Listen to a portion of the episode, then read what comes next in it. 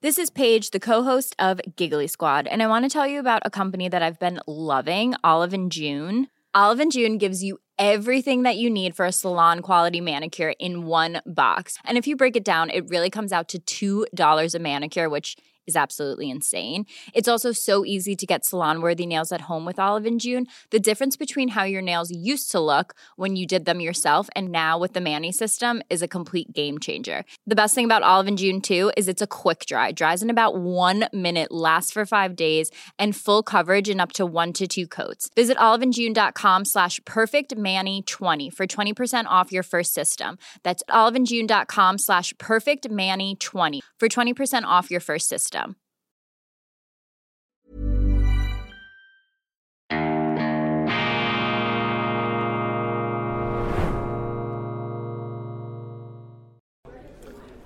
Grüezi miteinander. Ganz herzlich willkommen, meine sehr verehrten Damen und Herren, zu dieser Sondersendung von Weltwoche Daily, die andere Sicht, unabhängig, kritisch, gut gelaunt, am Dienstag, dem 17. Januar 2023. Wir berichten vom World Economic Forum in Davos direkt aus dem Kongresszentrum. Gestern ist das WEF eröffnet worden. Heute füllen sich allmählich die Säle. Es wird, wie man liest und hört, eine Rekordbesucherzahl erwartet, obwohl die Russen nicht dabei sein dürfen.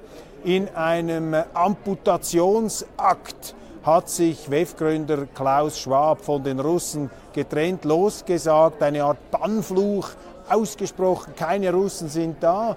Jene Russen, die in den vergangenen Jahren das WEF stark geprägt haben als Geldgeber, als ähm, potente Wirtschaftsgrößen, Wirtschaftsoligarchen und natürlich auch in politischer Hinsicht. Wladimir Putin, der russische Präsident, ja ein Young Global Leader des World Economic Forum. Man glaubt es nicht.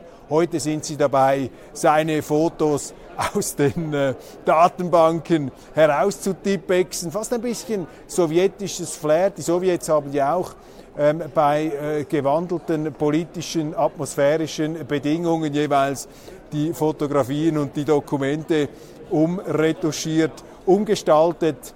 Ähnliche Anwandlungen, nicht ganz anders jetzt offenbar auch das World Economic Forum. Dieser Entscheid übrigens, die Russen in einer äh, Art kollektiven Sippenhaft draußen zu halten, dieser Entscheid hat ähm, verschiedentlich Kritik ausgelöst. Ich habe in meiner Morgensendung bereits erwähnt, äh, Joe Ackermann, der frühere Präsident, der frühere CEO der äh, Deutschen Bank, nicht der Präsident, der CEO der Deutschen Bank, hat in einem Gespräch mit dem St. Galler Tagblatt oder mit der Südostschweiz, behaften Sie mich nicht, äh, bin sehr interessant, sein Bedauern ausgedrückt, dass hier das WEF nicht mehr mit allen im Dialog steht, dass das doch eigentlich der Sinn des World Economic Forum sei, mit allen zu reden, auch mit den Bösen oder mit den angeblich Bösen, wenn man sich da nur noch auf die Seite der Guten, der angeblich Guten schlägt, dann geht etwas verloren. Ich teile diese Auffassung. Ich habe das immer geschätzt am WEF, dass hier eben die ganz große Brücke geschlagen wurde. Man muss dankbar sein, dass es Foren gibt,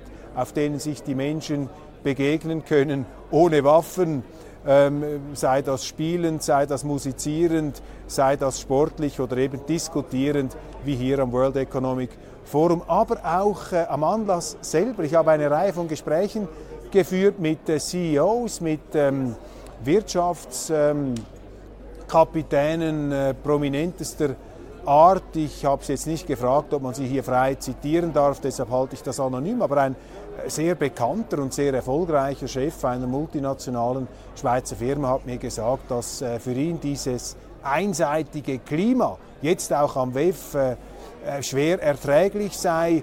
Ohnehin äh, leide die Welt massiv darunter, dass man sich jetzt in so eine Art geopolitische Hysterie, in eine Konfrontationshysterie hineinsteigere. Der Moralismus des Westens äh, sei ähm, wirklich äh, jenseits von Gut und Böse mittlerweile angelangt. Die, die Selbstgerechtigkeit, das Unfehlbarkeitssyndrom, all diese Dinge kritisiert von einem sehr prominenten Wirtschafts- Führer. Ich bezweifle allerdings, dass er das on the record auch sagen würde, weil dann bekäme er die Hölle heiß gemacht von seinen Aktionären. Aber solche Begegnungen, und darum ist das WEF eben auch ähm, wertvoll, erlauben einem Journalisten doch auch immer Einblick, etwas zu gewinnen hinter die Kulissen, in die wahre Stimmungslage der Leute und nicht immer nur dieses sandgestrahlte, zurechtgeschminkte Kommuniqué-Deutsch, das da verbreitet wird mit den juristisch abgesicherten Aussagen, wie die Leute wirklich denken, merken Sie erst, wenn Sie mit ihnen hier informell zusammentreten können. Ich habe einen ähm, munteren äh, österreichischen Ex-Kanzler Sebastian Kurz eben äh, getroffen, der äh, vor allem im Nahen Osten, auch in den Vereinigten Staaten jetzt unterwegs ist. Man sieht viele Minister, auch äh, die Schweiz, bereits äh, zwei Bundesräte hier äh, in Erscheinung getreten bzw. gesichtet wurden, Viola Amherd und Neuling Albert Rösti. Die haben sich angehört, was der chinesische Vizepremier Liu, Liu He und was Ursula von der Leyen, die Kommissionspräsidentin der Europäischen Union, hier gesagt haben. Der ähm, publikumsmäßige Höhepunkt des Morgens war die Ansprache der First Lady der Ukraine, die World Economic äh, Forum Gemeinde ja komplett im Banne der Ukraine. Schon das letzte Mal hat man sich hier äh, im Grunde äh, zu einer einzigen Solidaritätsadresse verbündet. Dagegen ist ja gar nichts zu sagen. Die Sympathien, äh, das Mitleid, auch die Befürchtungen liegen natürlich bei diesem geschundenen Land. Äh, trotzdem ist es einfach bedauerlich, dass das World Economic Forum nicht die Größe zu haben glaubt, eben auch die andere Seite hier ähm, zu Wort kommen zu lassen, ins Gespräch zu nehmen. Vielleicht wäre das auch politisch zu brisant, zu extrem. Vielleicht würden auch die Amerikaner nicht mitmachen. Das zeigt Ihnen, in was für einer Welt wir mittlerweile leben, wo es äh, offensichtlich unmöglich geworden ist, miteinander zu sprechen. Ich erinnere daran in der Antike, wenn die Olympischen Spiele gestartet sind, dann haben auch die kriegführenden Mächte ihre Waffen weggelegt und haben sich zum friedlichen Wettstreit ähm, wieder äh, zusammengerauft. Leider das WEF hier auch stark beeinträchtigt von dieser geopolitischen Situation. Die First Lady der Ukraine hat natürlich äh, das WEF äh, eingeschworen darauf, alles zu unternehmen, um äh, ihr Land zu unterstützen, um äh, die Russen zu vertreiben und dann auch die Wiederaufbauarbeit zu leisten. Das ist mit äh, großem Applaus natürlich bedacht worden. Dann Ursula von der Leyen, die Kommissionspräsidentin mit einer Reihe von doch ähm, Selling a little or a lot? Shopify helps you do your thing however you cha-ching. Shopify is the global commerce platform that helps you sell at every stage of your business. From the launch your online shop stage to the first real life store stage, all the way to the did we just hit a million orders stage. Shopify is there to help you grow. Shopify helps you turn browsers into buyers with the internet's best converting checkout. 36% better on average compared to other leading commerce platforms because businesses that grow grow with Shopify. Get a $1 per month trial period at shopify.com/work. shopify.com/work. Everyone knows therapy is great for solving problems, but getting therapy has its own problems too, like finding the right therapist, fitting into their schedule, and of course, the cost. Well, BetterHelp can solve those problems. It's totally online and built around your schedule. It's surprisingly affordable too. Connect with a credentialed therapist by phone, video, or online chat, all from the comfort of your home. Visit betterhelp.com to learn more and save 10% on your first month. That's BetterHelp, H E L P. brisanten Aussagen. Zur Ukraine hat sie gesagt, wir werden dieses Land unterstützen, so lange wie es braucht. Also man ist da offensichtlich bereit, äh, bis zur letzten Patronenhülse zu kämpfen und die Ukrainer auf Teufel komm raus zu unterstützen. Ich habe in meinen beiden Daily-Sendungen von heute Morgen mich mit diesem Argument auseinandergesetzt, kritisch auseinandergesetzt. Ich muss das an dieser Stelle nicht mehr tun. Frau von der Leyen hat auch gesagt, die Verbrechen der Russen, die ja von einem, die ja gar nicht gerichtlich abgeklärt worden sind, die Verbrechen der Russen, die würden nicht unbestraft hier ähm, begangen worden sein. Also sie drohte bereits Vergeltung an. Sie kündigte an, dass man äh, Russland äh, davor ein Kriegsgericht, vor allem natürlich die verantwortliche Führung vor Kriegsgerichte und Menschenrechtstribunale zerren wollte. Eine Rhetorik, die natürlich hier mit dem Flammenwerfer diesen Konflikt auch emotional noch anheizt. Äh, schließlich hat sie drei Milliarden Euro an Zahlungen an die Ukraine zugesagt. Das ist hier auch noch offiziell bekannt gegeben worden. Hauptteil ihres Referats und sehr interessant, auch beängstigend aus Schweizer Sicht, muss ich sagen, was Frau von der Leyen dann zur Klimawende und zur Cleantech und zu dieser ganz ähm, äh, umfassenden Weltrettungsklimastrategie gesagt hat. Also da hat, äh, wenn ich das über die Distanz richtig beurteilt habe, auch der Größenwahn bereits gefunkelt in den Augen dieser nicht gewählten EU-Funktionärin. Sie hat ein gigantisches Investitions-, Regulierungs- und Anschubprogramm versprochen. Sie hat äh, vom größten Umbau unserer Wirtschaft und Gesellschaft äh, unserer Zeit, vielleicht aller Zeiten gesprochen, dann läuft es mir jeweils kalt den Rücken herunter, wenn Politiker mit solchen megalomanischen Fantasien kommen. Sie sagte dann den Satz, wir haben einen Plan, wir haben einen Plan. Mit anderen Worten, Planwirtschaft ist hier angesagt. Man will jetzt also diese Cleantech, diese grünen Technologien mit einer gigantischen ähm, Walze hier in Schwung bringen, mit Geld natürlich, das die EU weder hat, noch äh, dass es ihr gehört. Das ist dann das Geld der Steuerzahler, das muss hier investiert werden. Netto Null, das ist hier das neue ideologische Ziel. Und wissen Sie, als liberaler, als staatskeptischer Mensch ähm, wird es einem unheimlich, wenn Politiker mit solchen Fantasien, mit solchen Dimensionen um sich werfen. Das ist ja das, was in der europäischen Geschichte so manchen Staat schon in den Abgrund geritten hat.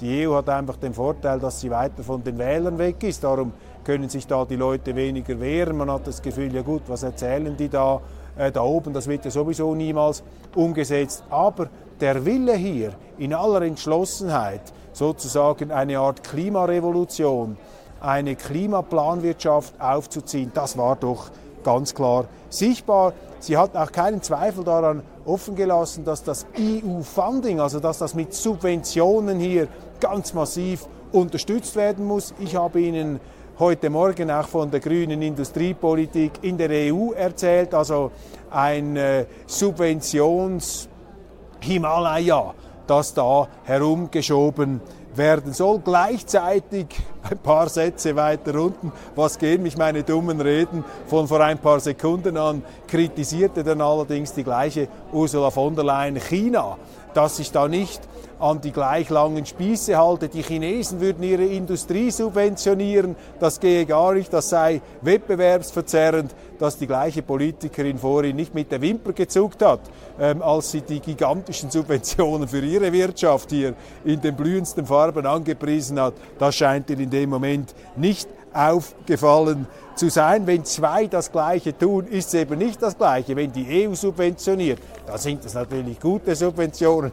Wenn es die Chinesen machen, dann sind es böse Subventionen. So lässt sich das zusammenfassen. Also machen Sie sich auf etwas gefasst, meine Damen und Herren, auch wenn Sie in der Wirtschaft tätig ähm, sind. Da gibt es große Finanztöpfe, Subventionstöpfe, das Ganze wird natürlich alle möglichen Profiteure und Speckgürtelbewohner anziehen wie Motten das Licht, aber es wird natürlich auch die Wirtschaft verfälschen, es wird den Wettbewerb zurückdrängen. Und mit solchen äh, Programmen entfernt sich die Europäische Union natürlich auch von ihrem Anspruch, eine Wertegemeinschaft zu sein. Dieses Wort, äh, das ich ja sowieso äh, nur mit größter Vorsicht in den Mund nehme und mit größter innerer Distanz und Widerwille, eine Wertegemeinschaft, die allerdings einen zentralen Wert, zum Beispiel die Marktwirtschaft, dass sich der Staat eben aus der Wirtschaft raushalten muss, in dieser Art und Weise außer Kraft zu setzen beabsichtigt, geradezu mit Füßen tritt, ja, die sollte sich vielleicht eher auf ihre Werte besinnen, als einfach nur darüber zu reden.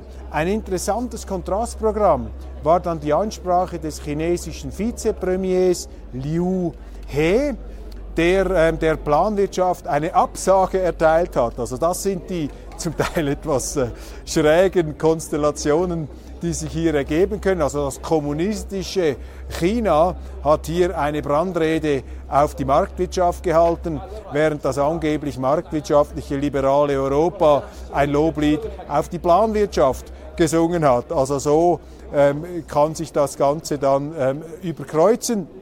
Er hat äh, das Bekenntnis zum Ausdruck gebracht, hier wirtschaftliche Exzellenz zu liefern, weiterhin Wachstum zu bringen. Es sei eine sozialistische Wirtschaft, die man da habe, aber überhaupt keine Planwirtschaft, sondern eine, die eben die auf die Innovationskraft und auch die äh, auf die Stärke der Unternehmen setze. Natürlich, auch das muss man alles äh, kritisch hinterfragen. China ist weit davon entfernt, eine blütenreine Marktwirtschaft zu sein. Aber ich kann das den Chinesen auch nicht verargen. Ich meine, die sind derart brutal fertig gemacht worden vom Westen in den letzten 150 Jahren. Die sind ausgeplündert worden. Da hat man die Schwäche ausgenützt. Im 19. Jahrhundert, im 20. Jahrhundert hat der Westen hineingefunkt, hat da Rohstoffe und alles Mögliche abtransportiert. Ist ja klar, dass die Chinesen heute nicht daran interessiert sind, an einem Ausverkauf der Heimat mitzuwirken. Die Russen übrigens auch nicht. Äh, damals äh, wollte man nicht, dass die Oligarchen das ganze äh, Volksvermögen mehr oder weniger ins Ausland schaffen. Sie sehen ähnliche Entwicklungen auch in, äh, in Polen, in äh, Ungarn, in diesen vom Sozialismus, vom Kommunismus äh, schwer verwüsteten Staaten hat man unterschiedliche Wege in die marktwirtschaftliche Gegenwart gefunden. Für mich einfach der große Kontrastpunkt, dass die Chinesen die Marktwirtschaft belobigen, während da die Europäer ähm, auf der Planwirtschaft herumreiten. Meine Sympathien liegen ganz klar auf der Seite der Marktwirtschaft. Meine Damen und Herren, das war's von dieser äh, kurzen äh, Eröffnungsansprache, ähm, von diesem kleinen Briefing hier zum World Economic Forum. Wir werden sicherlich auch noch Gelegenheit haben, andere Themen anzusprechen. Ist das World Economic Forum eine heimliche Weltregierung? Wie gefährlich ist das World Economic Forum? Das sind Themen, über die ich ähm, vielleicht einmal sprechen werde. Und äh, ich schließe mit einem kurzen hier raus, aus und Rundblick ins Kongresszentrum und äh, ja, äh, gebe auch meinem Bedauern Ausdruck, dass das WEF hier allzu einseitig sich politisch positioniert. Das ist schade. Damit verliert natürlich diese Veranstaltung auch an Ausstrahlung und an Verbindlichkeit. Ihnen wünsche ich einen wunderschönen äh, guten Tag. Ich freue mich, wenn Sie dabei bleiben und wir sehen uns sicherlich wieder auf diesem Kanal. Ähm, nehmen Sie auch die zahllosen Texte zur Kenntnis, die wir äh, da auf unserer Website immer wieder aktuell publizieren zu den brisanten Ereignissen der Gegenwart. Vielen Dank.